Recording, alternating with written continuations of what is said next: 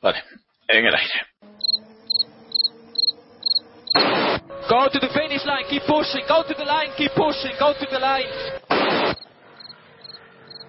Ay, ay, ay, ay, ay. Why, why I can start the qualifying with a low battery? Avanti, Flair, avanti! I'm pushing, I'm pushing, don't worry. Don't worry, I'm pushing like a hell. Che pushing, bellissimo. Che pushing, che pushing, continua a spingere, fantastico direi, fantastico. Hey guys, this is ridiculous.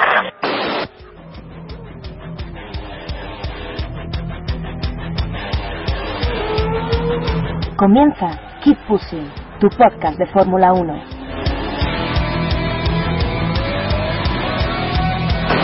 We have to remember these days. We have to remember these days. Fucking, fucking Raikkonen. What a fucking idiot. So give me a full power then. Oh, that was amazing, guys.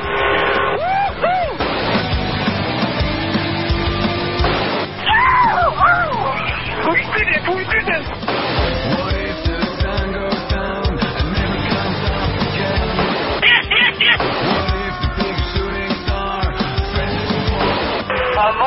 on to. What if the getting and turning to? What if the... That means you have to leave a space. All the time you have to leave a space.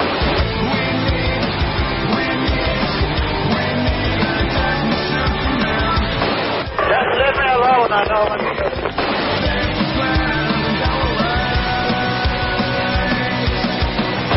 Woohoo! Yabba dabba dee! Ring, ding, ding, ding. Hola a todos y bienvenidos al episodio 147 de Keep Pushing Podcast. Este episodio previo al Gran Premio de Abu Dhabi 2014 que se va a celebrar este próximo fin de semana en el circuito de Jazz Marina.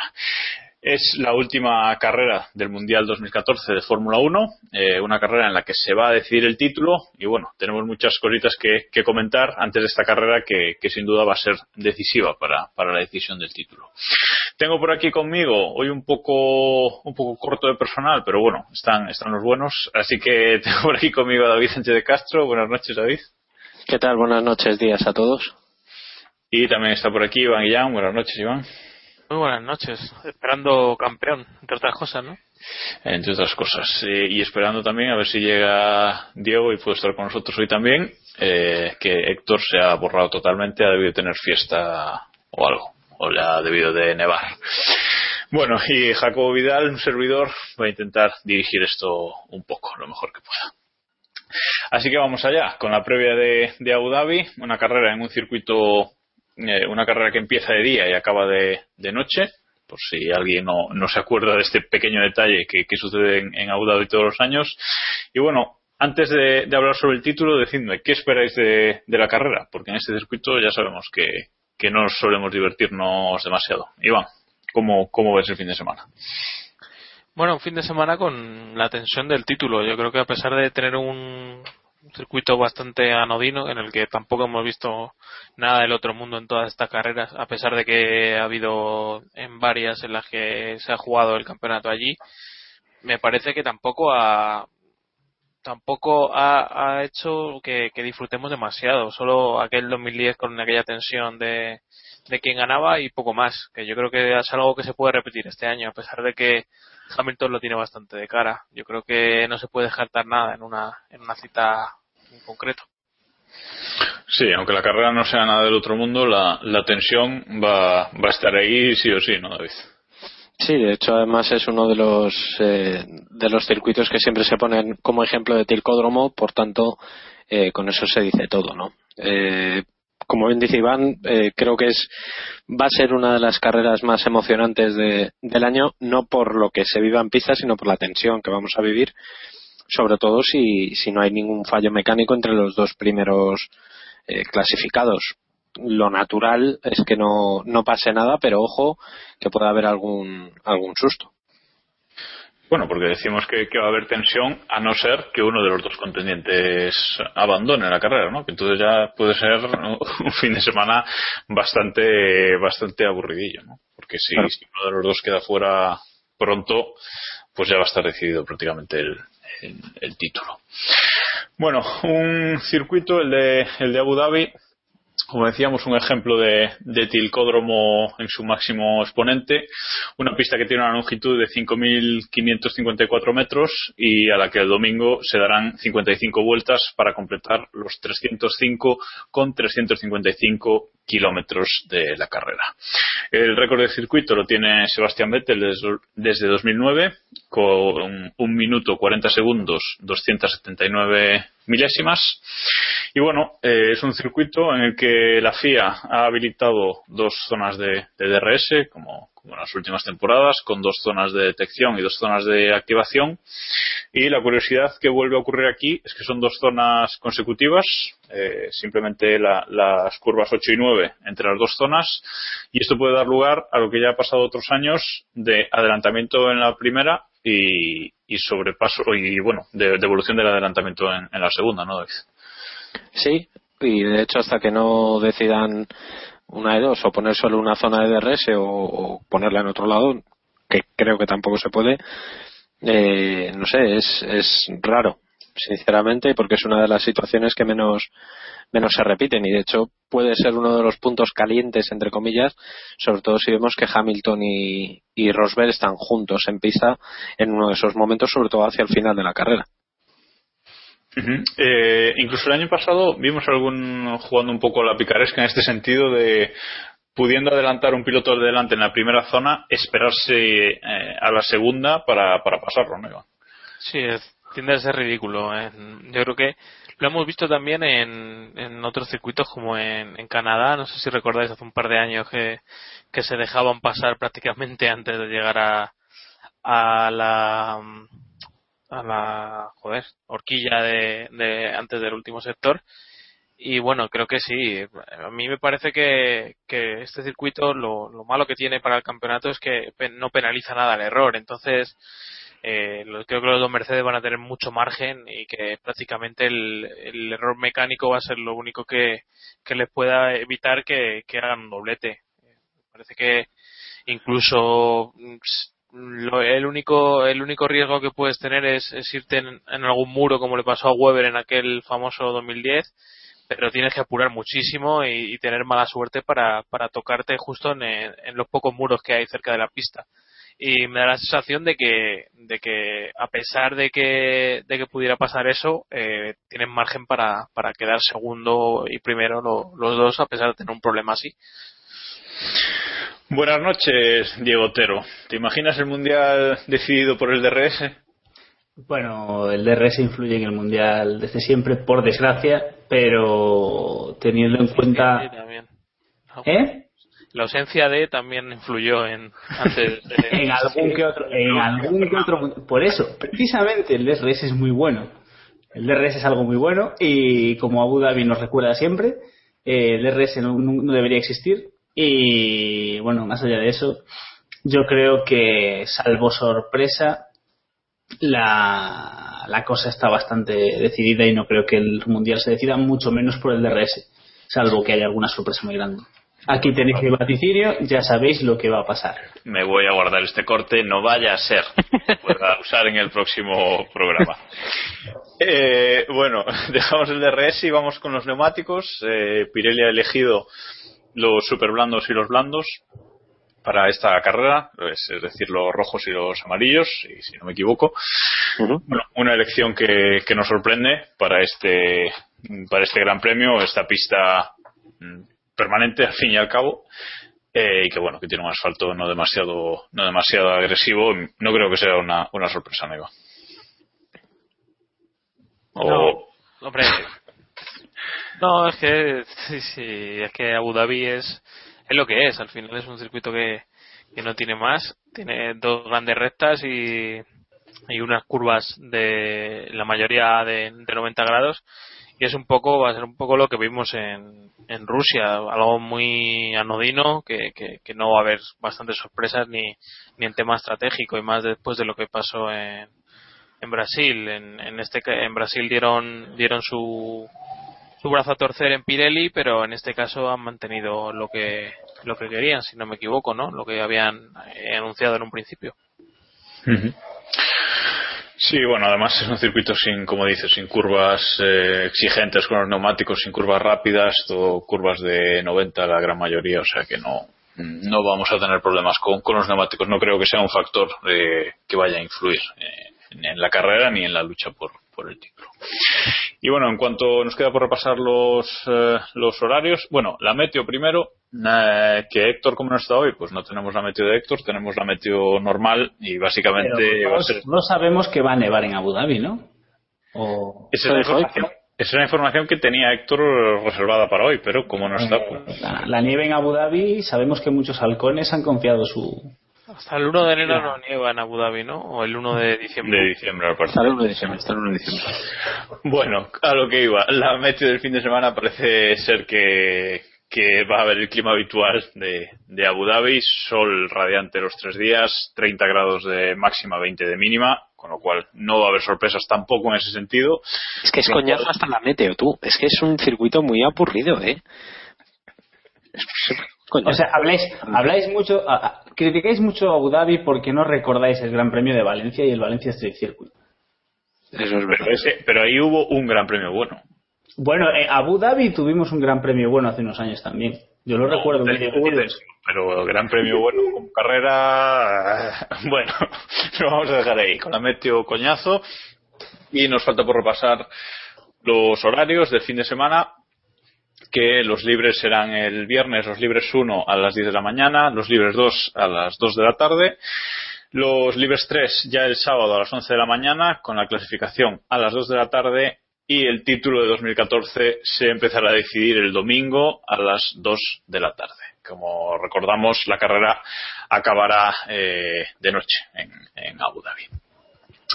Bueno, y ahora sí, vamos a comentar algunas eh, noticias respecto a este Gran Premio, algunas novedades. Eh, Caterham aún no ha conseguido todos el, todo el dinero que necesitaban, ese crowdfunding que, que han hecho. Aún en este momento no han conseguido ese 100% de, del dinero, pero han anunciado que sí van a correr en, en Abu Dhabi, al contrario que, que Marussia. Quieren robarles esa posición como, como sea y la única forma es eh, participando en este último Gran Premio del, del año. Han anunciado que corre Kobayashi, pero ¿quién más va a correr, David? Pues esa es la pregunta del millón, o más bien de los 300.000 euros que dicen que es lo que, lo que paga el piloto que va a acompañar a, a Kobayashi este fin de semana. Ha habido muchísimos rumores, se habla de André Lotterer, que por cierto cumple años, creo que es mañana, o, o sea, bueno, el día 19, no, no sé cuándo nuestros oyentes lo escucharán. Para. Pues para nosotros es mañana. Eh, día 19 Lotterer cumpleaños, o sea que a lo mejor intentan cuadrarlo con, con esto. Pero Lotterer no pone pasta. O por lo menos no creo que ponga 300.000 euros. El padre de Robert mismo ya, se Nobody ha, ya se ha descartado, ¿no? Lotters creo que ha comentado que. es, es probable, o sea que, que de hecho Lotterer se, destar- se, se descarta. En principio debería ser Roberto Meri porque, según dijo su padre en Autosport, por un contrato que tienen firmado con Caterham, en el momento en el que falte uno de los pilotos oficiales de, de la escudería, corre él. Pero eh, esos contratos no sé yo hasta qué punto tendrán validez, tanto en cuanto ha habido este cambio de dueños, ahora mismo están bajo una administración concursal y por tanto puede haber cambios, ¿no? Incluso se llegó a especular con que Alice Powell iba a correr, pero la propia Alice Powell dijo que no iba a tener la superlicencia a tiempo.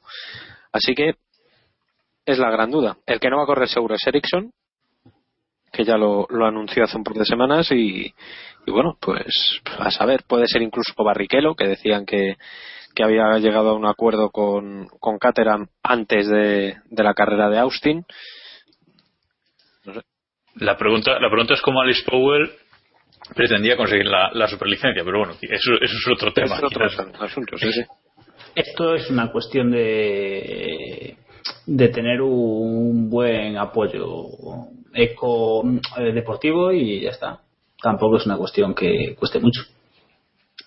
El precio son 300.000. Eso es más o menos lo que lo que se habla, que es básicamente o más o menos lo que les falta a Caterham para, para alcanzar ese, ese dinero que, que David. David, te hacía a ti la pregunta porque al parecer el, el, el único que va a poder pagar es Max Chilton y se va a subir ahí a ese segundo. Le he obviado como buen como buen profeta del chiltonismo a Chilton hay que obviarle eh, porque nadie se acuerda de él hasta que de repente dices coño ha acabado pues eso es eso es el chiltonismo. Efectivamente Matt Chilton es uno de los que de los que más opciones tiene porque básicamente es el único que tiene duros o eso dice. Pero pero bueno y, y de hecho es entre comillas es el más fácil para que para que corra pues por, por eso porque tienen ya un asiento hecho eh, es un piloto que, que ha estado corriendo toda la temporada eh, en fin sería lo, lo más entre comillas coherente pero a saber. Lo que se debe estar preguntando la gente y oh, que habrá gente también que lo conozca bien que es porque Kobayashi si Kobayashi no trae dinero es es el el piloto uno de los dos pilotos. Esto es por el límite de, de los cuatro pilotos al año. Ellos ya han alineado tres entonces no pueden eh, montar otros dos nuevos porque se irían a cinco. Eh, por lo cual eh, tienen que usar uno de los uno de los tres. Lotterer ha, ha rechazado esa esa oferta como hemos dicho. Eh, Ericsson ya está en, en Sauber, eh, debe ser que rompió el contrato con, con Caterham para fichar ya y asegurarse su futuro con Sauber, entonces el único que le queda es, es Kobayashi y el, y el siguiente pues yo creo que como bien estabais comentando el que ponga más dinero se va a hacer con, con ese segundo asiento tenga méritos o no los tenga. Se dicen muchos nombres. Nadie, nadie ha mencionado todavía la leyenda Sakon Yamamoto. Todavía- Sí, Que eso, era- eso que nuestro amigo lo ha mencionado por Twitter estos días. Sí, lo mencionaba y, y además comentaban entre él y, y creo que era Charlie GP también, o así comentaban que, que pocos equipos han usado ese límite de cuatro pilotos en una temporada, ¿no? Y uno de ellos, pues por ejemplo, era HRT, ¿no? De hecho, comentaban que las últimas veces, no sé si fue las últimas dos o tres veces que un equipo alineó cuatro pilotos en una temporada, Sakon Yamamoto corrió en... Efectivamente, ese, ese era el dato. Bueno, pues eh, no sé si queréis apostar por quién, eh, por quién correrá. No sé si, si lo tenéis algo, algo claro, porque la verdad es que hay demasiadas dudas. Estamos a, a martes, todavía no, no sabemos. No- tampoco parece que, que Caterham vaya a recaudar todo ese crowdfunding. Veremos qué, qué pasa finalmente. No sé, está la situación un poco, un poco rara, ¿no? Hombre, yo, Mm. yo apostaría porque por, por Mary, pero no lo sé, sinceramente. O sea, yo apostaría por Mary por la, pues por, bueno, pues por, casi por un deseo más que por, por, por datos, porque no creo que, no creo que lo consigan, salvo que Chilton suelte la morterada, eh, no hay muchas más opciones. Yo eh, me, eh, creo que, y me fastidia, pero creo que va a ser cualquiera menos, menos Mary, desgraciadamente. Porque creo que al final el contrato que tengan tendrá su penalización o lo que sea y cualquier piloto va, va a asumir esa penalización. O sea, van a preferir pagarle a Mary X que tengan estipulado como penalización o meterse en, juicios o lo que sea o, o- o tal, de- pero meter al que más dinero ponga, cazar ese dinero y fuera, ¿sabes? Si Mary realmente, como dice, no tiene un patrocinador ni, ni pone dinero por estar ahí, me parece muy, muy complicado que, que se meta ahí y más cuando Caterham ha tenido que montar la que ha montado para, para estar en Abu Dhabi. Diego, ¿alguna Eh, apuesta? Yo me gustaría, como creo que a todos, que fuese Mary, pero estoy con Iván y creo que es que va a ser cualquiera menos, menos Mary. Me, por aquello de mantener la leyenda, pues como segunda opción no estaría mal Chilton. Y la verdad es que creo que por tamaño de maletín es seguramente la opción más, más plausible dentro de los candidatos que han sonado y los que no habrán sonado. Yo creo, yo creo que va a ser Chilton también. ¿eh? La leyenda no puede, no puede no acabar la temporada en un circuito tan, tan tróspido además como, como es Abu Dhabi. Eh, para, para terminar, eh, no sé dónde está Barrichello en estos momentos, pero Otro si a, si a estas alturas, si a estas alturas no está rondando, si a estas alturas no está rondando por Europa, por timings, vuelos y demás, creo que ya la cosa está un poco complicada como para que llegue a correr eh, en Abu Dhabi. Y a todo esto, Barrichello sigue teniendo superlicencia, eso no caduca al cabo de no sé cuántos años. Eh, pero él está siendo competitivo. Yo creo que no sé si, si llega el, el- los stockers brasileños que donde corre él eh, aplican para para obtener la superlicencia, pero no, no me extrañaría. O sea, es, eh, no es que se haya retirado y, y demás, sino que está siendo bastante competitivo. ¿eh? De hecho, creo que va liderando o ha ganado la competición. Sí, sí, no, la, la, la gana o la va a ganar, sí. No, y además eh, expiloto de Fórmula 1 con muchos años de experiencia y sigue siendo competitivo, aunque no la tenga. Además, eh, el que más la FIA va, de, de la historia. De hecho, Pues ahí está. Entonces, Debería bueno, subir a Nick Heidfeld. bueno antes, hoy, por cierto. Antes de continuar con, con repasando ahora las opciones de, de título este fin de semana, me olvidé antes de decir los ganadores de- del año pasado aquí en, Abu Dhabi, que no fue la, última carrera, sino la, antepenúltima. Ganó Sebastián Vettel eh, con doblete de Red Bull, segundo Weber y tercero eh, Nico Rosberg. O sea que bueno, Rosberg querrá volver a subir, al podio este año, porque si no lo hace va a tener muy complicado eh, el título porque la lucha entre Hamilton y Rosberg por el título ahora mismo están separados por 17 puntos, si no me equivoco, ¿verdad? Sí, bueno. 17 puntos. Eh, Abu Dhabi tenemos eh, doble puntuación, no lo olvidemos. Entre el primero y el segundo habrá 14 puntos de, de diferencia, con lo cual a Rosberg no le llega con, con ganar la carrera, sino que Ham- tiene que, que esperar que Hamilton sea tercero o, o peor. Por repasar, eh, tenemos aquí una gráfica que ha colgado Sky Sports F1 en, en Twitter, creo, esta tarde, eh, que repasa qué tiene que suceder para que Hamilton sea, sea campeón. Bueno, ya sabéis, sus ingleses tirando, tirando para casa. Entonces, eh, por repasar rápido antes de, de seguir comentando. Eh, si Rosberg es primero, a Hamilton le basta, tiene que ser segundo, obligatoriamente. Si Rosberg es segundo, a Hamilton le basta con ser quinto. Si Rosberg es tercero, a Hamilton le basta con ser sexto. Y ya si Rosberg está fuera del podio, eh, si está cuarto, a Hamilton con ser octavo le llega. Si está quinto, a Hamilton con ser noveno le llega. Y si está sexto, Hamilton es eh, matemáticamente campeón, haga lo que haga lo que haga. Pero bueno, podemos decir que las opciones realistas serían eh, Rosberg primero segundo y Hamilton primero segundo, ¿no, Iván? Sí, cualquier cosa que fuera de salirse de ahí, yo creo que es más probable que incluso que abandone uno de los dos que que quede del quinto para abajo, cualquiera. O sea, es que eso sí que me parecería muy, muy raro, ¿no? Que tuvieran un, yo qué sé, un incidente y perdieran, no sé si decirte una vuelta, un minuto o algo así. Ah, me parecería bastante raro. Hay, hay otra opción que no has que no has contemplado, Jacobo, que es la más obvia, pero pero por obvia no es, o sea, quiero decir, no es un palo, que quiero decir, es muy obvio. Hamilton es campeón quedando por delante de Rosberg. Punto. Sí, básicamente. Ah, es, es muy obvia, pero que es una posibilidad que, que también existe y que, pues hombre, visto lo visto, es casi lo más probable que pase.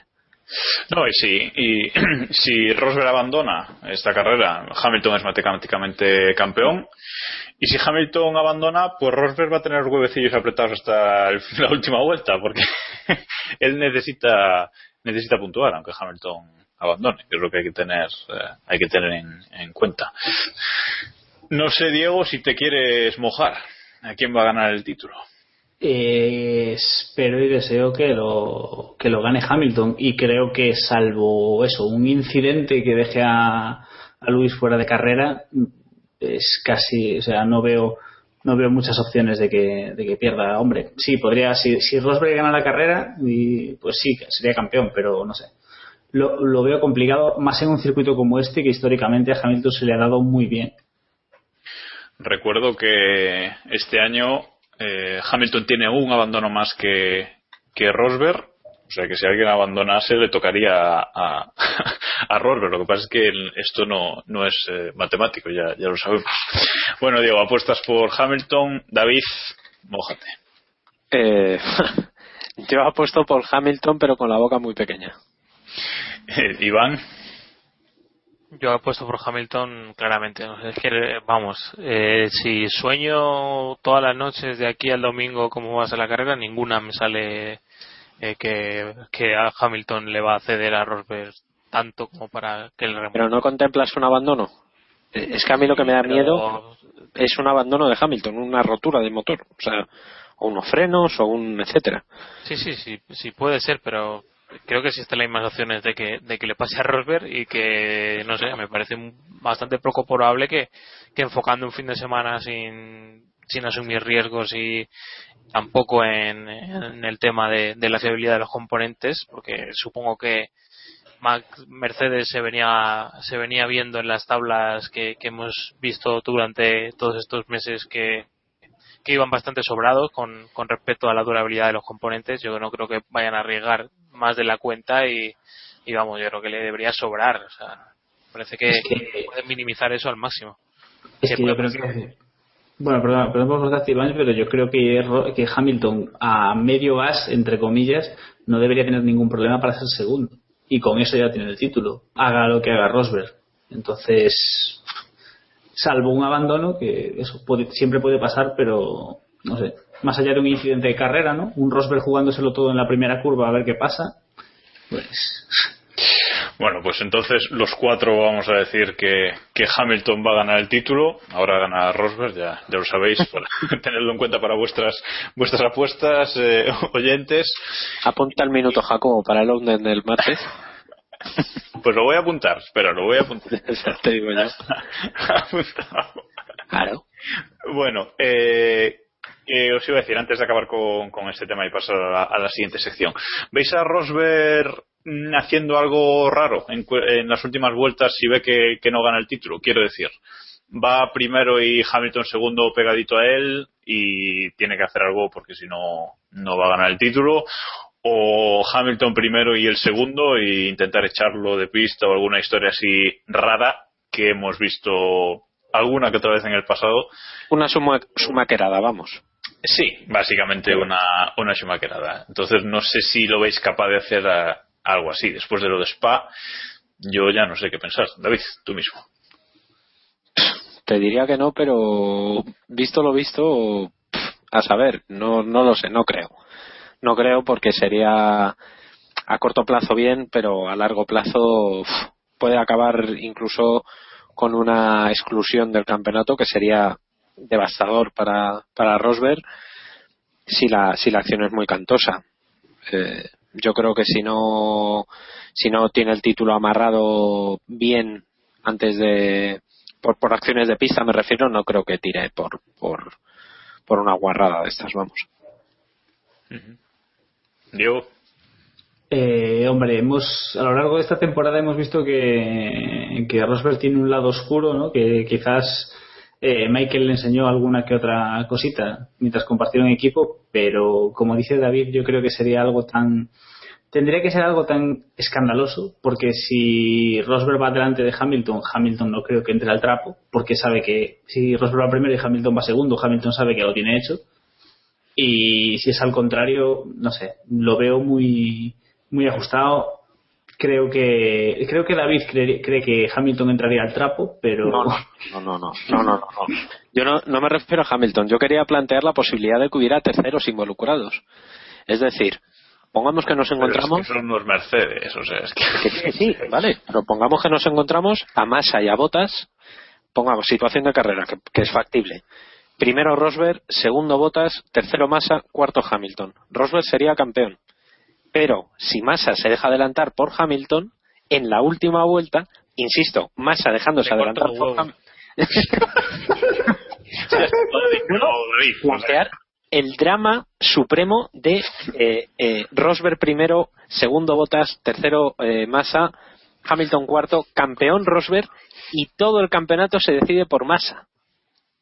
No, pero si Hamilton es tercero, el campeón es Rosberg. Sería Massa segundo y Hamilton tercero. Bueno, me da igual, vale, correcto. Nos cargamos a Botas de la ecuación. Eh, No, hombre, estaba mejor así. o bueno, de liarla es más probable que la líe Massa, eso estamos Eh, de acuerdo. Yo es que creo que, que fallas en, la, en, la, en el planteamiento. Yo creo que esa, ese escenario no es posible a día de hoy. O sea, nunca. Bueno, vale, vale, sí. A ver. A no ser, a no Vale, ser que No, Hamilton tenga un no, problema no. en clasificación Claro, y venga no. remontando. No me parece por- que sea por tema político, sino por, por tema de que, de que, que no, que es, que es muy difícil que dos Williams se metan delante de dos Mercedes. O sea, Bueno, pero uno sí. ¿No? no vale. Eh, O sea, quiero decir, este, La posibilidad de que, de que de repente Rosberg tenga, entre comillas, aliados, eh, eh, existe. Es raro. O sea, lo, lo previsible es que veamos un doblete de Mercedes y que Hamilton sea campeón. Lo natural, lo probable es eso. Pero no podemos obviar que a lo mejor se encuentra, pues eso, un Massa, un, un Vettel, un Ricardo, no lo sé.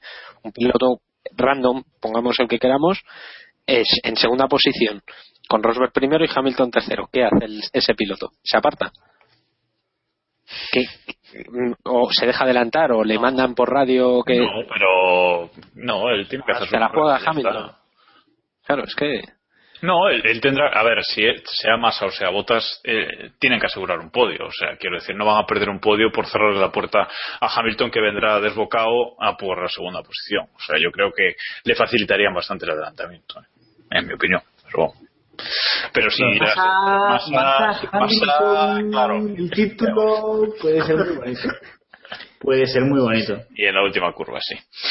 Bueno, vamos a, a dejar aquí el, el asunto. Veremos qué pasa este, este fin de semana. Al final va a ser un coñazo como el Gran Premio, veréis, y, y no, tanta historia que hemos debatido ahora no, no va a valer para nada. Pero bueno, Lo suyo sería que, lo suyo sería que Mercedes metiese a los dos pilotos en la primera vuelta en boxes y no los dejase correr. para que fueran últimos, ¿no? Sí. Pues sí. Y que se divirtiesen desde la última posición de, de la parrilla, correcto. No, no, no, no, no, que no corran. Eh, O sea, os metéis en boxes, nos vamos a celebrar el título de Hamilton, nos olvidamos Sí. de la mierda esta de los dobles puntos y ala. Yo a veces no sé qué pasa por tu cabeza, Diego, ¿eh? Con- Cosas muy locas. Bueno, como digo, vamos a pasar a la siguiente sección.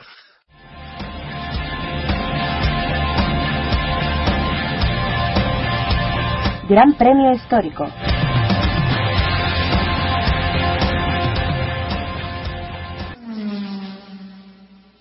Vamos ahora con el Gran Premio Histórico y el Gran Premio Histórico de hoy le toca elegirlo a pues a todos porque esta semana eh, ya que es el último Gran Premio y además eh, se va a decidir el título pues hemos de- decidido cambiar un poquito esta sección del, del Gran Premio Histórico para esta ocasión para alegría de Diego seguramente porque le iba a tocar el marrón.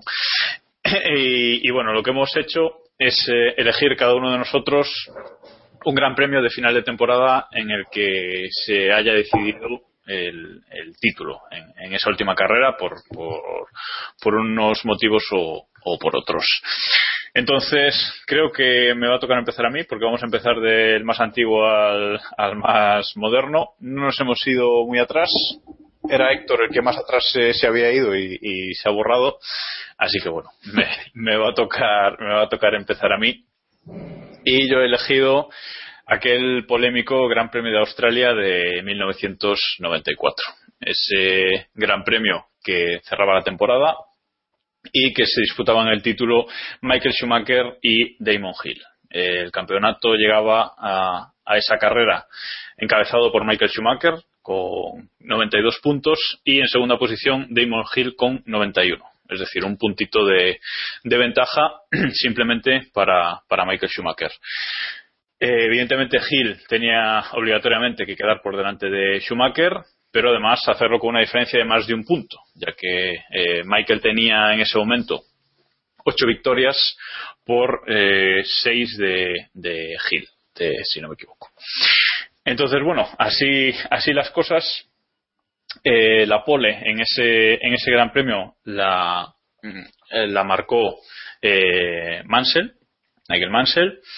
Y en la salida, bueno, la marcó la pole Nigel Mansell eh, y compartía primera fila con eh, Michael Schumacher, seguido por Hill, Hakkinen, Barrichello y Irvine.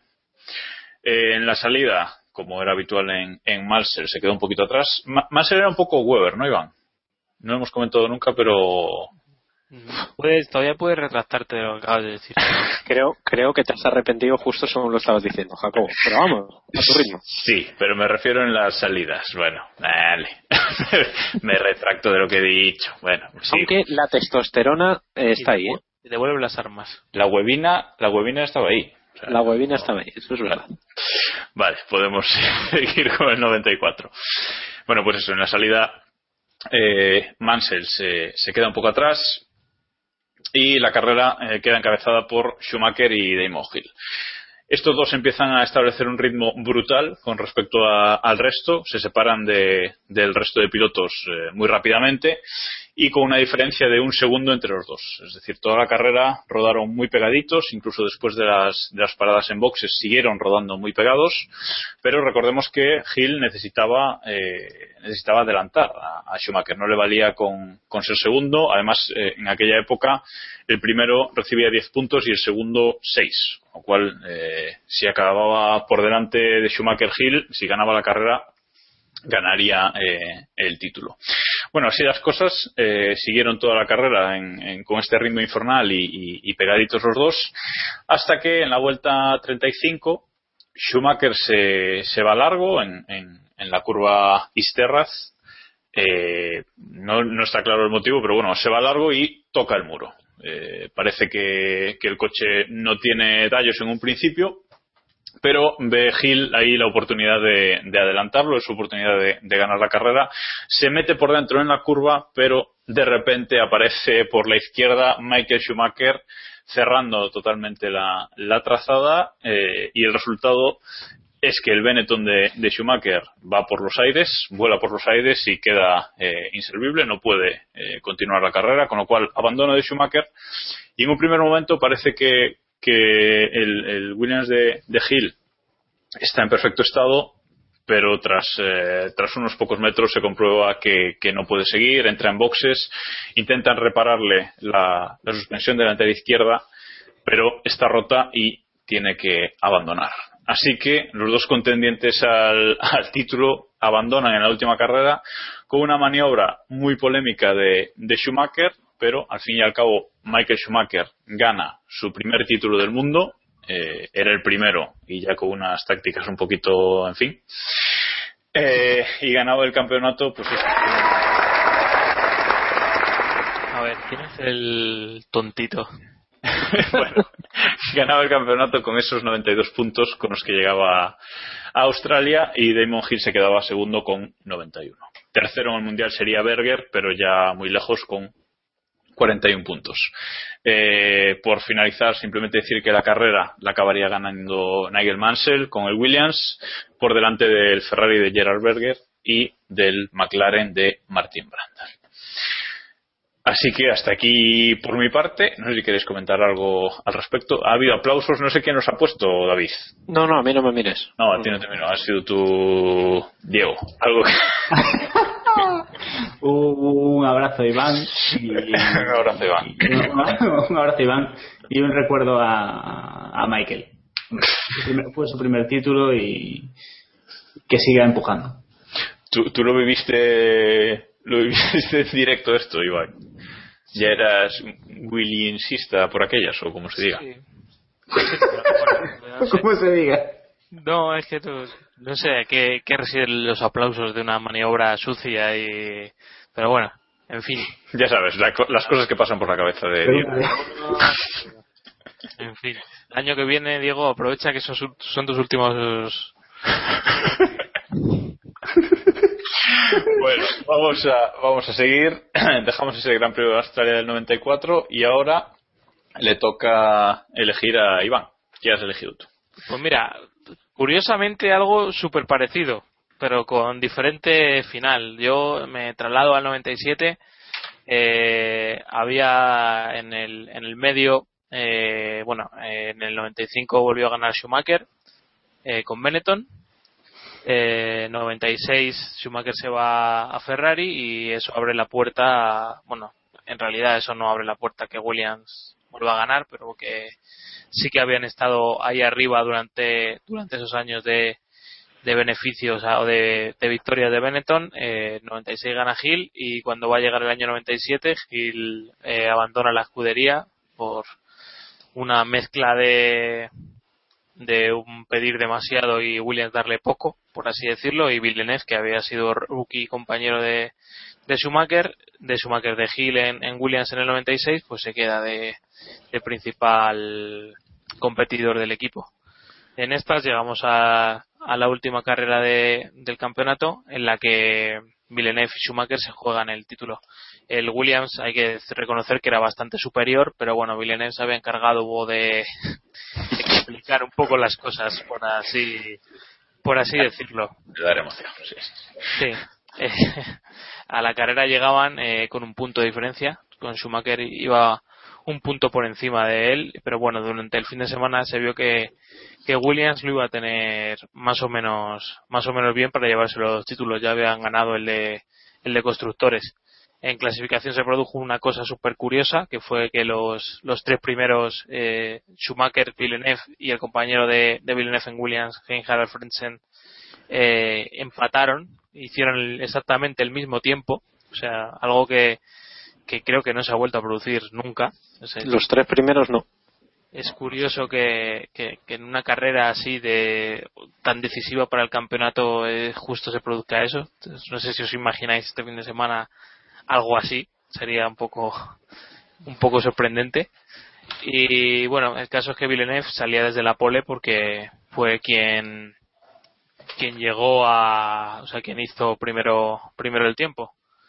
Eh, el caso es que una vez empezada la carrera, eh, la situación se tornó a, a favor de, del alemán, pero bueno, eh, iban más o menos eh, remontando los, los dos Williams hasta el momento en el que el propio Schumacher, cuando le va a adelantar Villeneuve para la victoria en la vuelta 47, ya prácticamente los dos mano a mano cuando quedaban 10 o 15 vueltas para para el final eh, decide que, que por las buenas o por las malas Villeneuve no le va a pasar.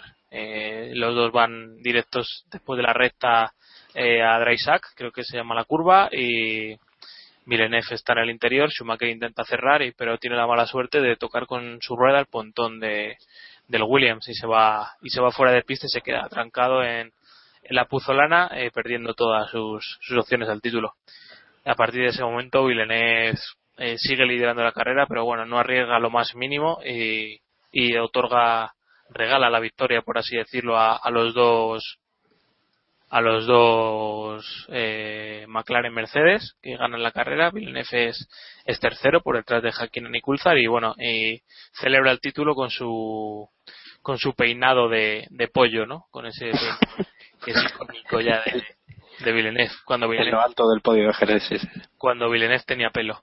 Eh, y bueno, en definitiva fue la última carrera de, Renault en la Fórmula 1 hasta que, bueno, de Renault por, por así dicho, porque luego se quedó como, como suministrador cambiando el, el nombre de los motores, ya no, ya no tenía implicación directa en, la Fórmula 1 y bueno, es el último título de, de Williams y hay que decir que, que la maniobra de Schumacher, a diferencia de lo que pasó en el 94, eh, fue sancionada con por los comisarios y le hicieron perder todos los puntos de, del campeonato, bueno, excluirle del campeonato y por, por esa maniobra. O sea, creo que es, eh, si no me equivoco, la, la única vez que, que ha pasado eso, a pesar de que en otros años, como hemos visto en películas como Sena y, y compañías, también hemos tenido jugarretas ahí complicadas en, en la última en la última carrera, ¿no? ¿Qué te iba a decir, eh, Iván? No sé si os he comentado cómo llegaban de puntos a, a esta carrera. Igual se me ha pasado. Un pero os- punto tenía por delante Schumacher. Schumacher. Bueno, pues el título eh, lo ganaría Villeneuve con 81 puntos y segundo sería Frentzen, ¿no? Porque con la descalificación de Schumi, Frentzen segundo con, con 42. eh, Aunque, aunque en realidad no sé hasta qué punto es no, no sé si que- queda un poco desierto no, eh, no no acabo de porque creo que los puntos se lo mantienen o sea Schumacher eh, esos 78 puntos que hizo están en su historial de puntos etc pero la o sea queda como eh, excluido del campeonato o sea no sé es algo así como lo que lo que pasó con Armstrong, ¿no? Que, que le quitaron sus títulos, pero sus tours, pero no nadie los ganó en su posición, ¿no? Sí, era, era mucho repartir. No, estaba mirando en la en la web de la, de la Fórmula 1 qué, qué dice la web de la Fórmula 1 con respecto a ese campeonato del 97 eh, y pone primero a Villeneuve, eh, segundo a Fletchen y lo pone segundo y luego pone último, eh, vigésimo sexto a Schumacher con esos 78 puntos. O sea que, que parece que segundo sí fue Fletchen, pero a, Ma- a Michael le mantienen los puntos. Una cosa un poco. Subcampeón del mundo, Frenzen. Pues ahí está, y, y para ella. Bueno, pues eh, con esto del 97, ahora eh, creo que le toca a, a David, que ya nos Sí. venimos a, a los años 2000, ¿no? ¿Qué has elegido, David? Bueno, viajamos hasta la carrera con mayor drama de la época reciente, Brasil 2008. Podía haber elegido Brasil 2007, porque la verdad es que también, también fue bastante dramática. Pero yo me declaro absolutamente enamorado de la cara del padre de Felipe Massa perdiendo el mundial. ¿Qué queréis que os diga? Para mí es el, uno de los grandísimos momentos que ha dado la historia de la Fórmula 1 reciente. Como muchos de nos- nuestros oyentes recordarán, aquel, aquel año fue una pelea entre Felipe Massa y Lewis Hamilton. Llegaron ambos a la última carrera con el mismo número de victorias, con cinco, pero eh, Hamilton llegó un poquito por delante de, de Massa. Hamilton tenía eh, 94 puntos y Massa 87. Eh, Massa luego se quejó de que una de las eh, o, o esa diferencia de puntos vino dada por lo ocurrido en Singapur, en aquel famoso caso de, de Singapur, de Nelsinho Piquet estrellándose en la curva 17 de Singapur, etcétera, etcétera. Y muchas veces, de hecho, Felipe Massa le, le achacó a Fernando Alonso que por culpa suya no pudo ganar el, el título de 2008, ¿no? Pero bueno, el caso es que en aquella carrera Llorando Felipe- ya, si es que- Sí, sí, Massa llorando. Era, era así. Felipe Massa eh, necesitaba ganar la carrera, o una de las posibilidades que tenía era ganar la carrera, y que Hamilton no fuera quinto o mejor. Como la Fórmula 1 es como es, eh, la carrera se complicó muchísimo hasta los, los metros finales. Pero antes hay que decir que Felipe Massa hizo su trabajo y lo hizo a la perfección porque se le pedía ganar como al final acabó ocurriendo, y lo hizo desde la pole. La verdad es que Massa hizo una de sus carreras eh, más, más solventes, no, no se le puede quejar absolutamente nada. Y eso que fue un fin de semana bastante complicado porque hubo condiciones de lluvia, como suele ser habitual en Brasil, excepto este año, curiosamente. Y, y el domingo, pues bueno, pues lluvia intermitente, hubo momentos en los que llovió bastante más y eso provocó que hubo, eh, hubo varios bailes de estrategias entre, entre todos los, los pilotos. Mientras Massa se escapaba por delante, a Hamilton le costaba muchísimo llegar en esa, en esa quinta posición. Hamilton salió cuarto, que ya no fue una posición eh, extremadamente, extremadamente buena, y se vio en medio de la carrera peleando pues con gente como Fisichella al volante de, del Force India o, o incluso Sebastián Vettel, ¿no? Llegamos al final de la carrera porque la verdad es que no, no hubo mucho más que contar, más allá de una pelea interna que tenía Hamilton por pelear, pero Hamilton parecía que estaba cómodo, ¿no? Llegó a estar incluso tercero, pero la lluvia empezó a caer con cierta fuerza en la vuelta 63. Aquí cambió absolutamente todo. Todos los pilotos entraron a boxes, menos Timo Glock. Y esto es muy importante tenerlo, tenerlo en cuenta. En Toyota entendieron que Timo Glock no hacía falta que, entrara una vez más a, a boxes para poner neumáticos intermedios y se quedó en pista. Lo que ocurrió es que llegamos a la última vuelta y Lewis Hamilton era sexto. Con esta situación de carrera, el campeón era Felipe Massa. Y de hecho lo fue. Felipe Massa, durante aproximadamente 400 metros, eh, fue campeón del mundo. Él ganó la carrera con, eh, creo recordar, Fernando Alonso segundo y Kimi Raikkonen tercero, pero por detrás no se había decidido nada. Timo Glock eh, rodaba quinto, perdón, rodaba cuarto, y por detrás vinieron Sebastian Vettel y Lewis Hamilton. Sebastian Vettel pasó a Glock sin mucho problema y mientras Glock estaba el hombre intentando pelearse por no estrellar su Toyota contra el muro. Última curva del circuito de Interlagos y llega Hamilton y le y pasa a Glock que insisto mm, no pudo hacer nada. Conclusión, Hamilton con ese quinto puesto era campeón del mundo de, de Fórmula 1 y Felipe Massa se llevaba la que hasta hoy es su última victoria en, en Fórmula 1 y el único subcampeonato que tiene. Creo que es uno de los finales más dramáticos que se recuerdan y de hecho eh, Hamilton ganó por un solo punto, por 98 puntos frente a los 97 que consiguió que consiguió Massa. Sí, hay que decir Apasionante que- este Gran que- Premio. que varios pilotos, o sea, no es solo Glock quien hizo eso, sino que Trulli también lo hizo. y Yo creo que Ujú. Rosberg, Baton y, y recuerdo que tres o cuatro pilotos hicieron eso. Y de hecho Glock estaba rodando séptimo antes de que se pusiera a llover y, y terminó en, en sexta posición. O sea que ganó ganó puestos con ese con esa estrategia que parece al final que la gente, eh, no sé, no, eh, que- aunque entiendan que, que fue positivo, al final parece que fue una equivocación de Glock o lo que sea y lo que hizo es ganar posiciones con eso. Sí, y es curioso porque Hamilton pasó a Glock en la última curva y entró en meta eh, más de 5 segundos por delante, ¿no? O sea que imaginaos el ritmo que, que traía Glock con esos neumáticos. Y con la, esos la neumáticos de jugar de, serie. Glock, de, de esa última vuelta que está rondando por ahí, vamos, deja bastante claro cómo, cómo iba el pobre. Era un precursor de Chilton. Solo que aún no lo sabíamos. Era el protochistismo. Bueno, pues con, con este Brasil 2008 vamos ahora a- al último que te toca a ti, Diego, y como buen veterista, ¿qué has elegido? Cuéntanos. Yo he elegido un gran premio que me gustaría titular como el día que Fernando Alonso conoció a Ferrari, a la verdadera Ferrari, eh, y que no podía ser otro que el Gran Premio de Abu Dhabi 2010. Eh, re- volviendo un poco atrás, llegábamos al Gran Premio de Abu Dhabi, última cita del Campeonato del Mundo, eh, con Fernando Alonso en su primera temporada con, como piloto de Ferrari, con, tras una dura batalla con Sebastian Vettel, con Mark Webber y especialmente con un Red Bull que parecía un coche superior, aunque Ferrari hay que decir que no había hecho un mal coche, no era un camión, como ya ha llegado a este punto. Eh, Fernando Alonso llegaba con, eh, liderando el mundial con 246 puntos, seguido de Mark Webber con 238 y Sebastian Vettel con 231.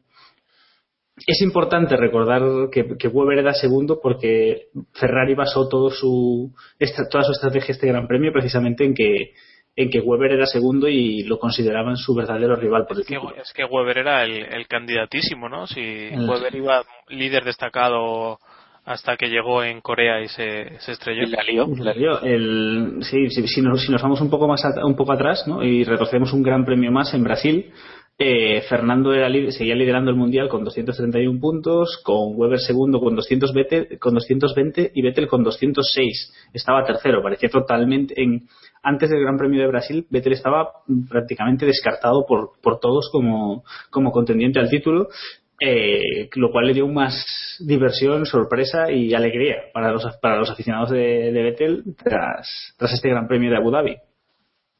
Pero bueno, volviendo a la carrera, eh, Vettel consiguió la pole, como ya era habitual en él en esa, en esa temporada. Quiero recordar que hizo 10 poles y un total de 15 para Red Bull, que igualó el récord que, había hasta ese momento de poles en una misma temporada. Y Fernando Alonso sa- salía tercero, eh, intentando es- luchar por el que sería su, su tercer título. Luego se, bus- se buscó un poco el objetivo del subcampeonato más adelante, por recordar ese tres. y en la primera en la primera vuelta nuestro querido Michael Schumacher tuvo un accidente bastante gordo. Eh, no sé si recordáis, si nuestros oyentes recordarán ese Force India que, que casi se casi le pasa por encima. Lucci, quiero recordar que fuera Lucci. Y bueno, esto, esto hizo que saliese un safety car, los, los pilotos se juntasen y tras la salida del safety car se fue, se fue de pista y en torno a la vuelta 12 eh, Mark Webber entró a cambiar neumáticos.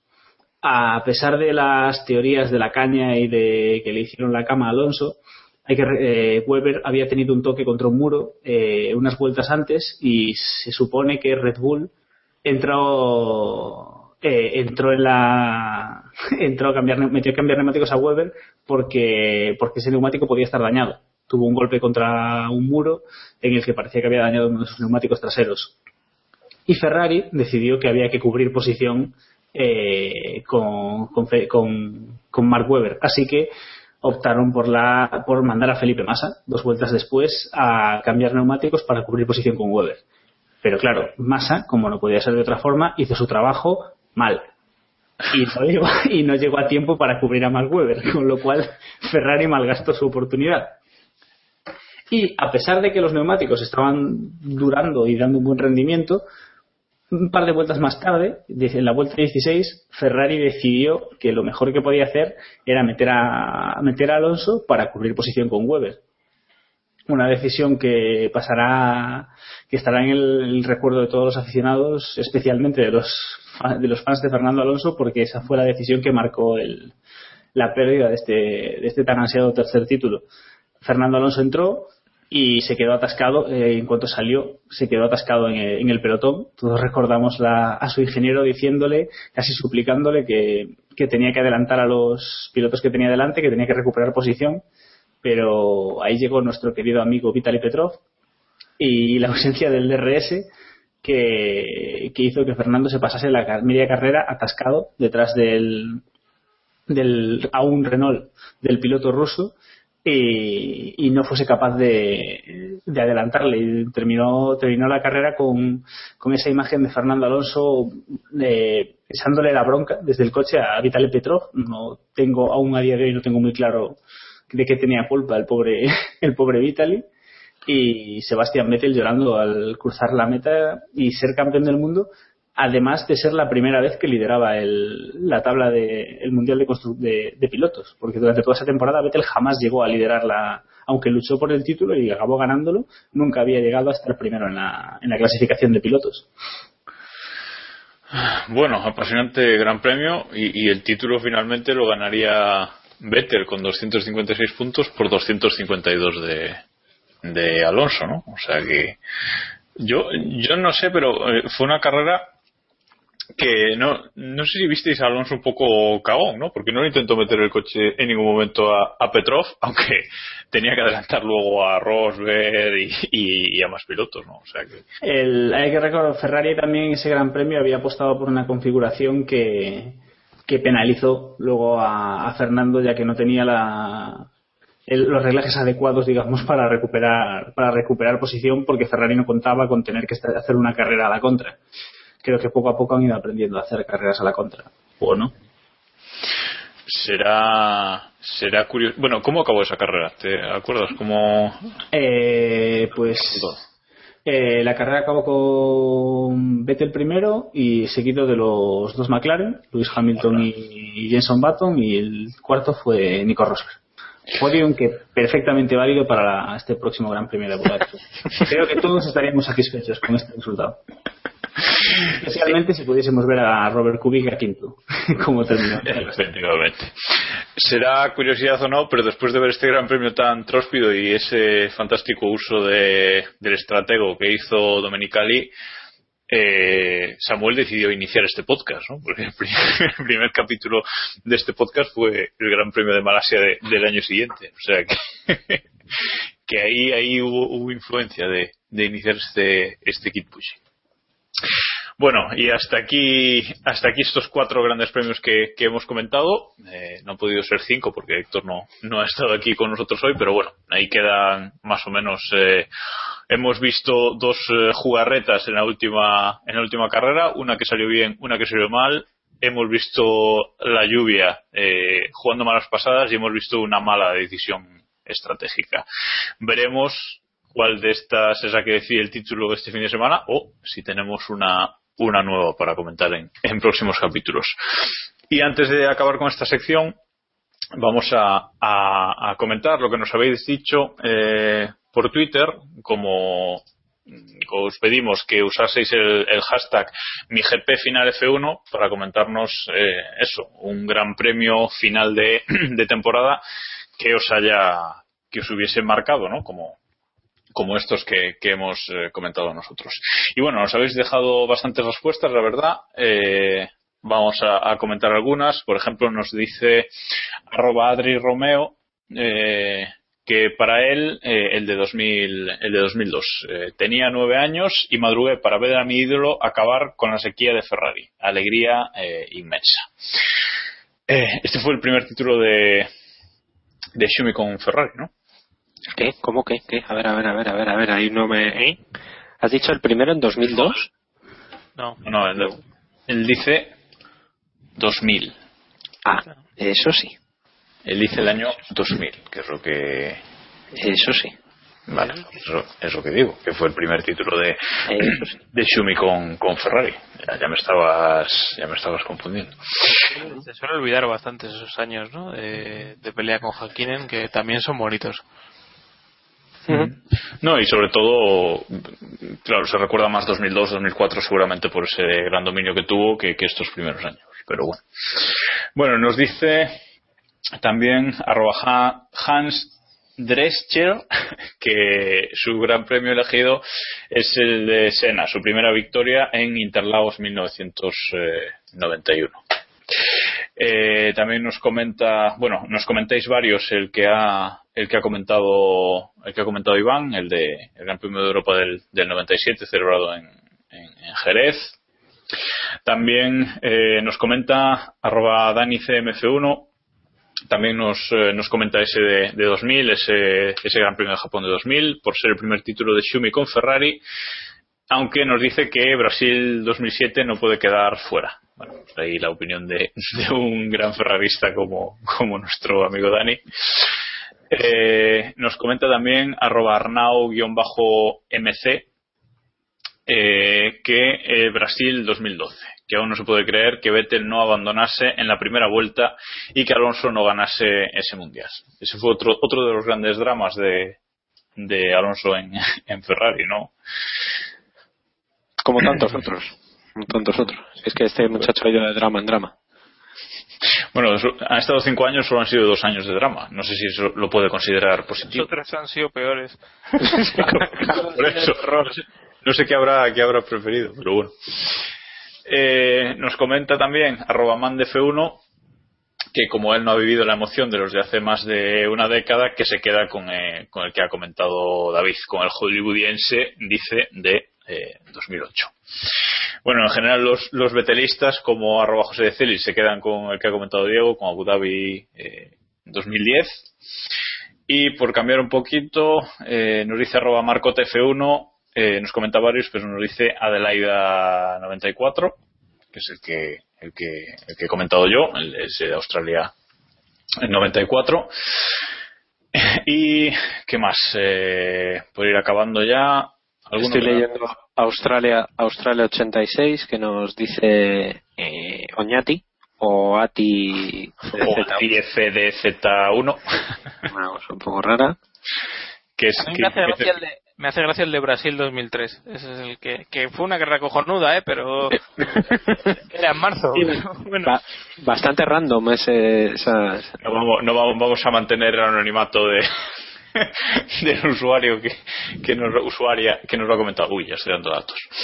Bueno, no, decía que el que comentabas tú, David, el de Australia 86, que dice que, que nos dice el usuario que fue el que comentó Héctor en, en nuestro primer histórico que, que hicimos. O sea, si, que si queréis repasarlo podéis ir, podéis tirar de, de hemeroteca. Y bueno, creo que hasta ahí lo, lo que nos habéis eh, comentado. Más o menos estáis un poquito en nuestra línea y eso añadís sobre todo pues eh, 2007 y, y el primero de el primero del título de, de Schumi con, Ferrari. Y bueno, ahora sí, vamos a cerrar aquí el histórico, que esta semana ha sido largo, y vamos a eh, repasar rapidito cómo está la clasificación de, de nuestra liga. La Liga Keep Pushing.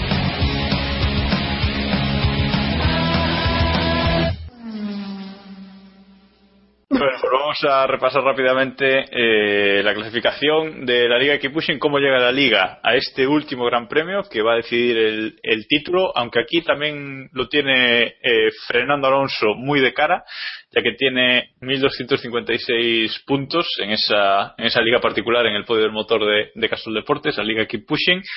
Y en segunda posición está Lucas T-Walls eh, Keep Tronic F1 Team con 1.125 puntos. O sea que más de 100 puntos eh, por detrás, pero bueno, todo, todo es posible, nunca, nunca se sabe. Eh, y lo que sí podéis, si alguno todavía no se ha apuntado, no se puede apuntar a la liga y ganar el último, el último gran premio. O ganarme a mí. Que... No, a ver, hay que poner un reto, un reto, Iván, si no, no, no mola. No, ganarme a mí en la general, digo. Ah, en la general, un reto mayor, Iván, hay que poner un reto mayor. Bueno, ahí, ahí queda eso, a ver cómo se, cómo se resuelve, si, si alguien puede dar la sorpresa.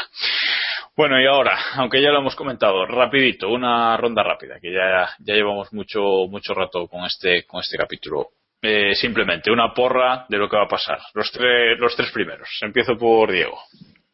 Eh, lo que va a pasar este fin de semana, quiero decir. Este fin de semana yo voy a ser conservador y voy a decir Hamilton, Rosberg, Bottas. Iván. Eh, Hamilton. mm, No, perdona. Rosberg. Eh, Botas. Hamilton, vamos a decir. Pero si antes has dicho Pero que si has lo dicho ganaba que- Hamilton. Hijo, es que lo estaba viendo. Yo mi mente va por otro lado, ¿sabes? Luego hablas de, luego hablas de mi cabeza, desde luego. Ahí queda. Soy multitarea. Tengo. Eh, David. Eh, pues, te, pues te digo una cosa. Estoy por decir lo mismo, pero Rosberg, Massa, Hamilton. Y Massa quitándole con muchísimo drama el mundial a Hamilton. De hecho, lo voy a decir, porque es muy dramático, mola mucho. Estáis, estáis fatal de la cabeza. Sí, no va a Pues pasar. yo voy a decir, yo voy a decir, ojo, victoria de Massa, Adiós, ya, ya, toma, ya está. Espera, segundo Botas y tercero Vettel. Para mí abandonan los dos Mercedes. Así os lo digo. Quiero Algo- lío.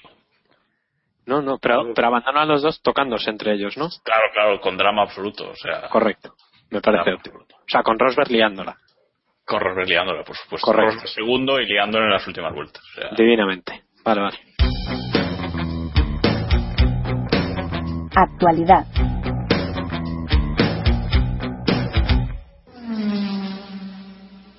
Bueno, vamos a comentar la actualidad, que parece que no, pero ha habido bastantes cositas esta, esta semana. Y vamos a empezar con una que le ha dado mucho trabajo y mucha risa a David.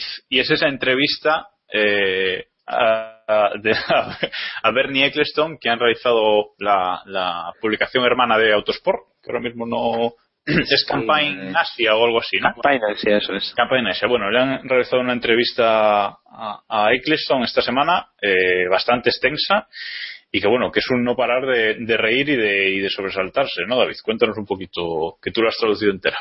Eh, Eccleston es, es una máquina de hacer titulares. Eh, básicamente, Eccleston lo que hace es una- un repaso muy general a lo que supone la Fórmula 1 en términos de marketing y, en términos económicos, ¿no? No tanto en el, en el asunto deportivo, que de hecho no lo trata prácticamente en, en la entrevista, sino que, que se refiere sobre todo a la, a la cuestión económica, ¿no?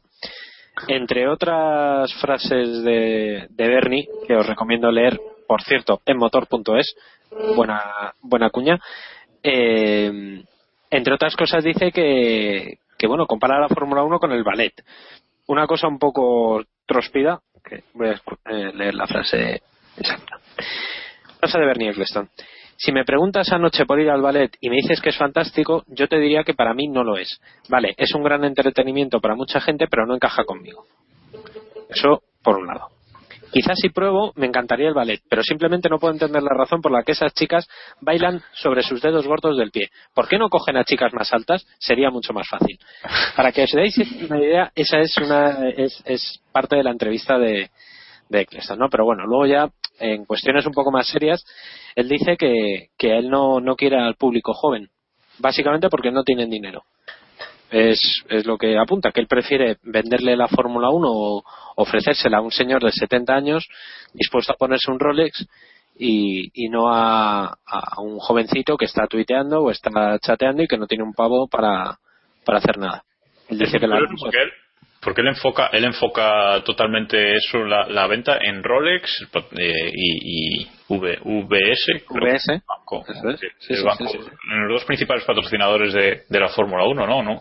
En ningún momento piensa en los patrocinadores de los equipos o en otro tipo de, de historias, ¿no? Quizás el año pasado cuando patrocinaba LG y quizás hubiese dicho otra cosa, pero no sé si es influenciado por eso, por sus dos grandes patrocinadores o porque en realidad le da igual. Bueno, ya hemos visto que las redes sociales se la eso bastante, Sí, sí, aunque este año dice- ha cambiado. De hecho, él dice que no, que no lo entiende. O sea, que él no entiende la- las redes sociales, que no le ve la utilidad, que no. Y, y de hecho prevé, y esto me parece muy interesante desde el término, desde el punto de vista de marketing, prevé que dentro de poco Twitter y Facebook van a empezar a cobrar más por- o van a empezar a cobrar directamente a los usuarios para ofrecerles ciertos servicios. Y esto quizá, viniendo de Eccleston, que otra cosa no, pero ojo para los negocios, creo que ha demostrado que tiene, eh, quizás sí deberíamos tomarle por lo menos en consideración, ¿no? Yo eso no lo veo, pero bueno. Bueno, pero quiero decir, eh, la posibilidad de que Twitter y en- Facebook... entramos en un tema de no Fórmula 1, pero bueno. Bueno, Sí, precisamente. Sí. No, lo que, lo que quería decir es que, es que la entrevista, que entrad en, en motor.es si queréis y, y buscarla y leerla, porque merece la pena pasarse un rato leyéndola, porque tiene, tiene mucha tela, eh, deja claro el tipo de persona y de, y de, eh, y de empresario que es Eccleston, ¿no? Y, y- y cómo ha enfocado estos años la Fórmula 1 y cómo la va a seguir enfocando mientras él esté ahí. O sea que no, no esperemos que haya un cambio radical, eh, pues eso, en cuanto a redes sociales o en cuanto a, Internet en general. Tiene sentido el hecho de que, vamos a ver, con, con la edad que tiene Bernie, a Bernie le importa un pimiento los aficionados jóvenes y demás. Bernie sabe que para lo que queda, con sacarle la pasta a los, a los viejos ya está. Si dentro de, si dentro de 15 años la Fórmula 1 se hunde, a Bernie, ¿qué coño le va a importar? Desde su, punto de vista, desde su punto de vista de, de persona de negocios, a él le da igual. O sea, si, el- si Bernie se muere mañana y al día siguiente la Fórmula 1 se hunde, yo creo que daría palmas desde arriba, mancho. Ojo que 15 años aún no llega a los 100, ¿eh? Ojo. No, no, este no sobrevive. Bueno, pues eso, le- si os interesa, pasaos por, por motor.es a leerla, que, que está, que para eso se ha llevado el trabajazo que se ha llevado. Todo va una mañana, hijos. Eh, bueno, hay que decirlo. Eh, otra de las noticias que ha surgido esta semana es eh, la idea esa maravillosa, que no sé si ha sido Bernie o quién ha sido, de la Super GP2. Eh, comentado en, en Autosport que el plan para aumentar la- las parrillas de la Fórmula 1 es meter a coches de, de GP2 en las carreras, eh, coches modificados, con, motor eh, aumentado. Recordamos que, los GP2 llevan los V8 ¿no? Eh, en ese momento. Y bueno, para aumentar eh, las parrillas. Mm, es algo que quizás ya se ha hecho en el pasado, pues con la Fórmula 2 y, y- así. Ya se han hecho carreras con, con- de Fórmula 1 con Fórmula 2. No sé cómo veríais esta medida, Iván. A mí no me gusta para el inicio, porque yo creo que la Fórmula 1 como mínimo eh, debe respetar la base de que cada uno se construye su propio chasis o que al menos, aunque sean chasis clientes, que, que, no me parece bien tampoco, pero bueno, en el caso de que, de que se hiciera, eh, al menos que fueran construidos eh, por, por escuderías, o sea, prototipos, por así por así decirlo, no, no un tema de, de, coches, un coche único mejorado y etc que no me parece no me parece muy bien con el con el espíritu de la de la Fórmula 1 ya el espíritu más básico ¿no? de, la Fórmula 1 Eh, aparte de esto y de, de la impresión que yo pueda pueda tener me parece que no es no es mala idea dentro de, lo que cabe porque si se implementa bien y demás puede tener sentido para, para solucionar la- ese papelete y rellenar bastante la parrilla. Si eso es lo que queremos, también una Fórmula 1 un poco de dos divisiones, como hemos tenido estos años con Caterham y Marussia, pues, pues es lo que, lo que tendremos. Al final, no sé si tiene mucho sentido tener cuatro equipos, por decir algo, y que te lleguen a, a 25, a 26, a 28 coches con, con cuatro o cinco equipos que, que realmente no van a optar nunca a, a, a optar a puntos, ¿no? Que es lo que parece que, que harían con esta con esta norma. Diego, ¿tú cómo lo ves? Yo, yo no le veo mucho sentido. Creo que hay otras opciones si lo que quieren es realmente aumentar el número de, de monoplazas en, en pista. Tenemos el tema del tercer coche, tenemos el tema que tampoco le gusta a Iván de los coches cliente y seguro que hay más opciones mejores que meter un GP2 vitaminado por rellenar parrilla. Es decir, creo que lo, si realmente es una cuestión de hacer hueco, pues hay otras opciones y creo que lo que deberían buscar es alguna solución para a medio plazo mm, que todos los equipos puedan, no digo ganar ni luchar, pero por lo menos puntuar. Es decir, no, no le veo no, no, le veo sentido meter unos GP2 que no van a hacer nada, simplemente van a rellenar y luchar entre ellos. Bueno, alguno, alguien está a favor. A mí no me parece del todo mala idea, ya, ya lo digo. Depende cómo se implemente, evidentemente, pero no me parece del todo mala idea. Me queda por saber tu opinión rápida, David. Yo no, no lo veo. Prefiero antes los coches cliente que, que esto. Vale, pues dejamos ese tema ahí. Ahora, eh, comentar rápidamente que se ha confirmado eh, el test de Carlos Sainz Jr. con Red Bull en Abu Dhabi. Eh, bueno, es un premio que reciben todos los pilotos que ganen las World Series 3.5 que no estén afiliados a un programa de jóvenes pilotos de, de otra escudería. Hay que dejar eso, eso claro. Y bueno, se ha confirmado finalmente, lo hará junto a Daniel, a, a Dani Kvyat. Ninguna, a Dani Kvyat, no, a, a Daniel Ricciardo, ¿verdad? Sí, perdón, perdón, Sí, sí. me he equivocado. Eh, pues con lo cual, bueno, ninguna sorpresa, ¿no? Poco que, que comentar al respecto. Y la noticia, ¿sí? No, no, nada, nada, nada. Digo, que si no me decía que, que la noticia gorda de la semana, importante, importantísima, ha sido eh, el, despido, bueno, llamadlo como queráis, de Gary Puffett de, de McLaren. McLaren ha, ha probado por primera vez esta semana eh, el motor Honda en Silverstone con un, con un híbrido del MP4 del MP429, MP429H, le, le han llamado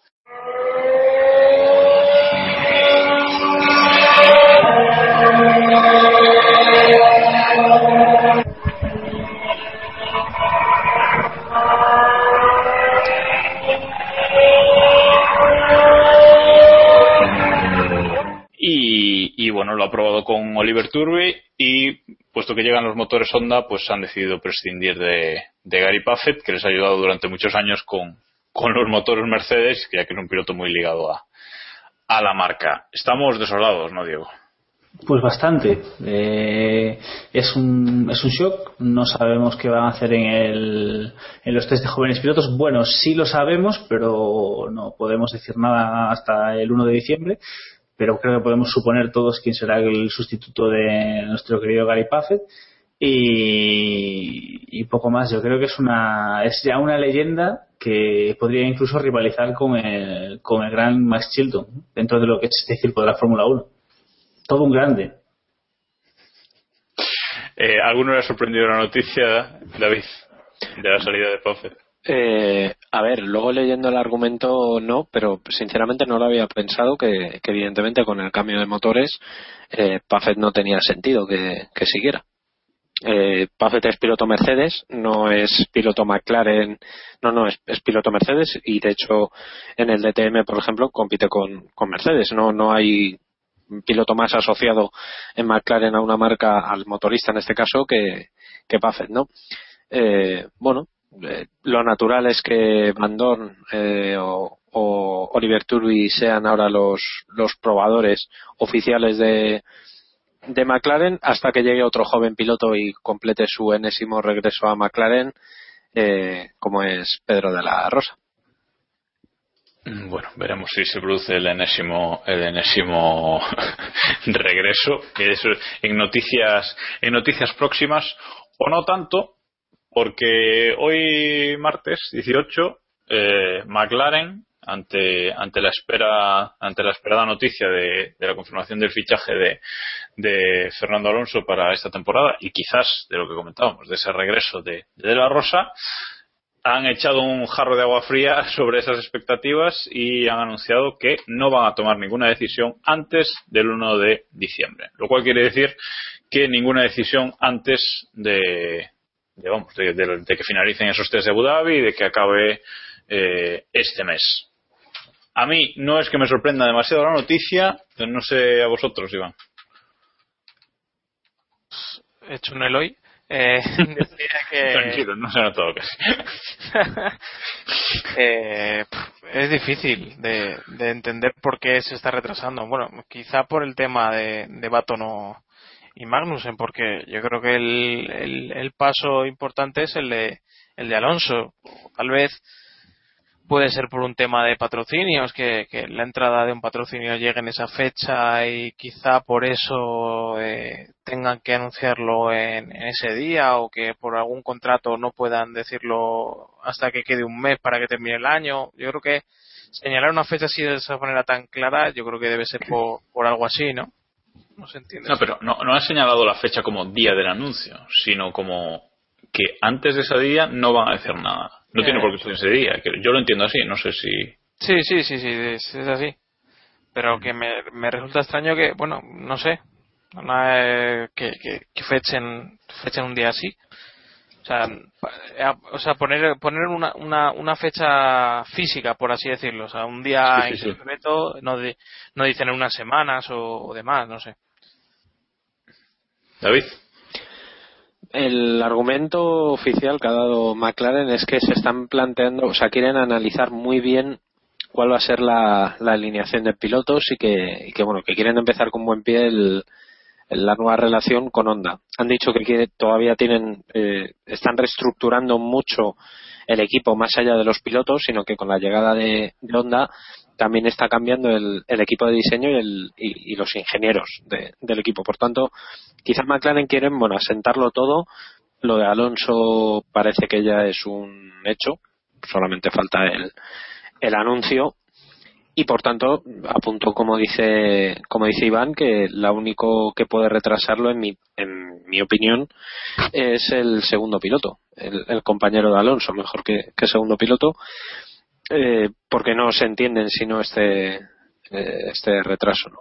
Esto también, por otro lado, lleva como consecuencia eh, ver qué va a hacer Ferrari, porque claro, si Ferrari anuncia, pongamos, el jueves a, a Sebastián Vettel, es una forma oficializar la salida de Fernando Alonso. Ni de coña, ¿eh? Yo creo que hasta que no se confirme la salida de Alonso no van a confirmar la llegada de Vettel. O sea, quiero decir, yo creo que va a tener que llegar primero el anuncio de McLaren que el de Ferrari. Pero entonces, o sea, quiero decir, eh, ahora el, el, tema es, por lo menos genera la duda, ¿no? De qué va a hacer Ferrari para, para anunciarlo, ¿no?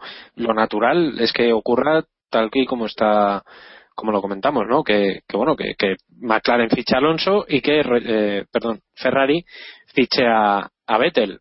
A ver si vamos a tener una sorpresa. No, no. A ver, se decía que una de estas batallas, la clave de esto era que, un poco por simplificarlo mucho, el primero que hablase era el que tenía que pagar que pagar el pastel, ¿no? Se decía que un poco la batalla de todo esto esta era la, la rescisión del contrato de Alonso y si Alonso se iba o Ferrari le echaba y quién pagaba la fiesta, si, si había algo, alguna fiesta que pagar y que ahí también venía bastante tema de, de yo no digo nada hasta que tú digas algo y yo tampoco espero a que tú lo anuncies primero. Entonces quizás... Pues van a llegar a marzo, ¿eh? O sea. y de ahí, quizás de ahí bastante la... De ahí porque yo creo que estás... Yo, más que por más que el anuncio de McLaren, que sí tiene sentido, no entiendo eh, por qué Ferrari no... Si los Ferrari, sabiendo que, que Alonso no va a estar y que han fichado a Vettel, el por qué habrían de, de callarse, digamos, durante tanto tiempo si no hay algún motivo económico de este estilo detrás.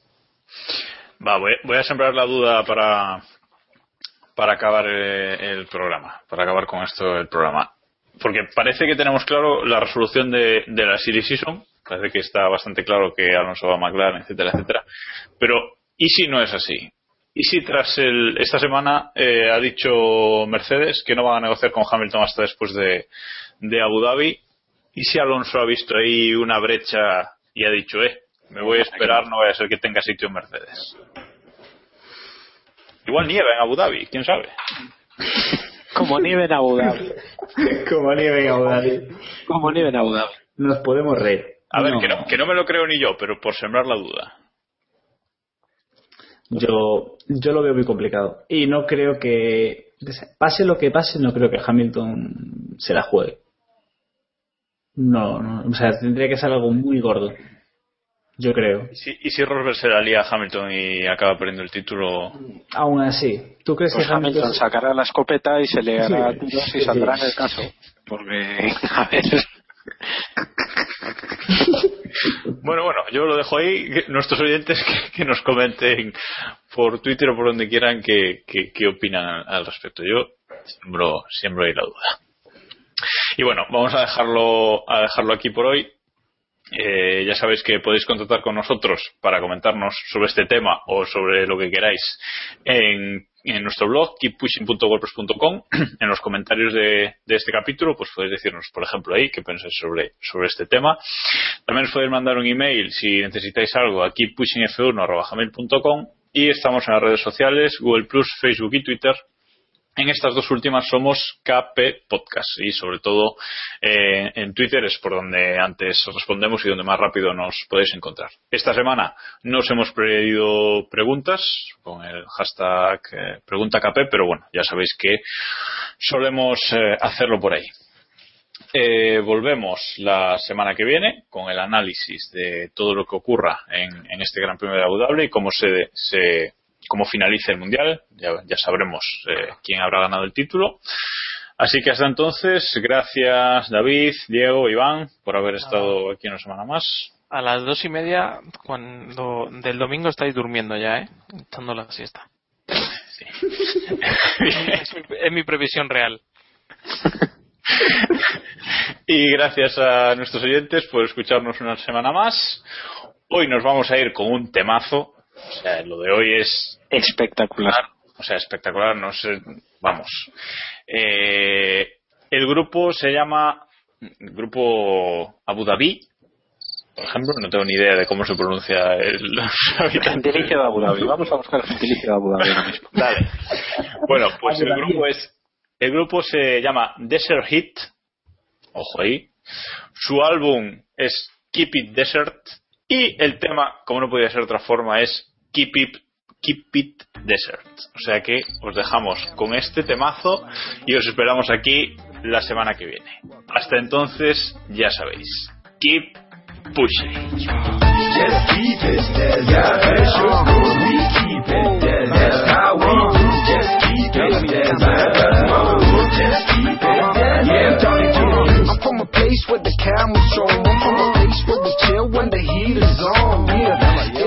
a bridge back tradition. I'm a spot of confused contradiction. I don't clap or cry, just OD and rock. What I spit this fact, I watch them react. Relax while I tease your cochlea. I put the ether, then I give it back to ya. Uh, I'm on time, I'm both with no nine. Uh-huh. I'm see a camel that goes in five lines. I'm making history, the shoes that feel fine. I told some misery, just hate to decline. I'm the hottest form of knowledge defined. I'm just a ripple that form for mankind. Yeah, I could spit it and split it with the same lines. I'd rather you recoup and press rewind. Just keep it yeah, good. Just keep it that's how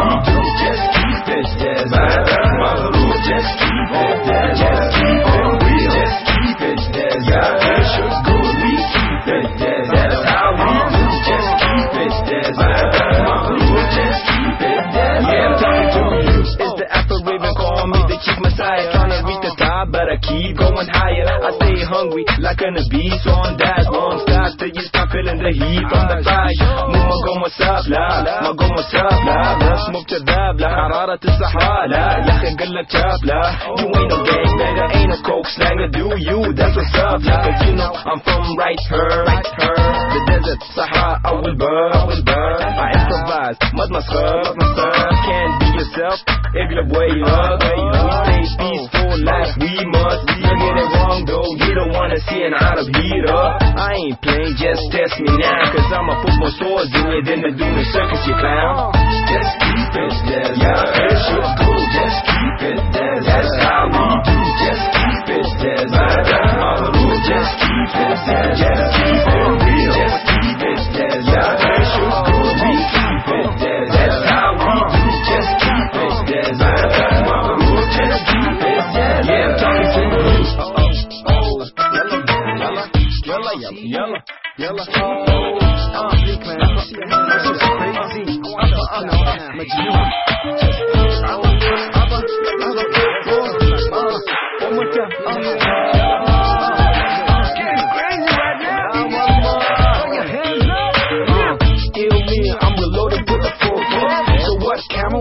The front, ooh, we. I keep it desert young camel cause I'm no trick. So keep it real and get off to a safe. Living the beach with my uh, ludicrous hair. Feel the best, but I'm really new to this mix. Talk it and walk it, I got new shoes and it fits me. And I'ma show you the beauty of the beast. Uh, Listen close, it's the rise of the Arabics. We from the sand, rock a rug like the Pharaoh did. We too smart, be a safe kid for arrogance. I'm getting warm pretty soon, I'll be hot to. Desert Eagle got me rubbed out with a little twist. Call me Desert Eagle cause the way I kill it when I spit. If you think I contradict, gotta confuse. Like a seed in the soul, I stay true to my roots. Just keep it there. Yeah, your groove. Just keep it there. That's how we do. Just keep it there.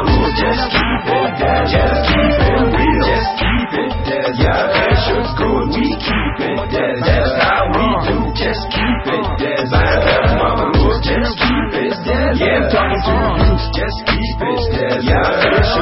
Just keep it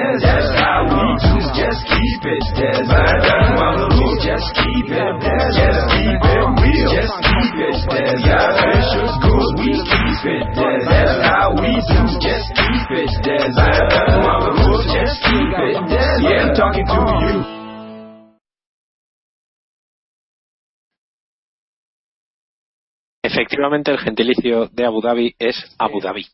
Sí, lo es. Eh, si bien es cierto que, que los comentaristas, el, el equipo de comentaristas que tiene Lobato en las carreras es un lujazo, ¿eh? Es un, Hombre, un auténtico lujazo. a ver. Eh, Tener a, a Jenny, a Pedro de la Rosa o incluso Jacobo, Jacobo Vidal, Jacobo, Jacobo Vidal, Jacobo, Jacobo Vidal, Jacobo, Jacobo Vidal, pues yo creo que son gente que sin ser tampoco, digamos, el, el- el no va más, pues hacen su papel muy bien, creo yo.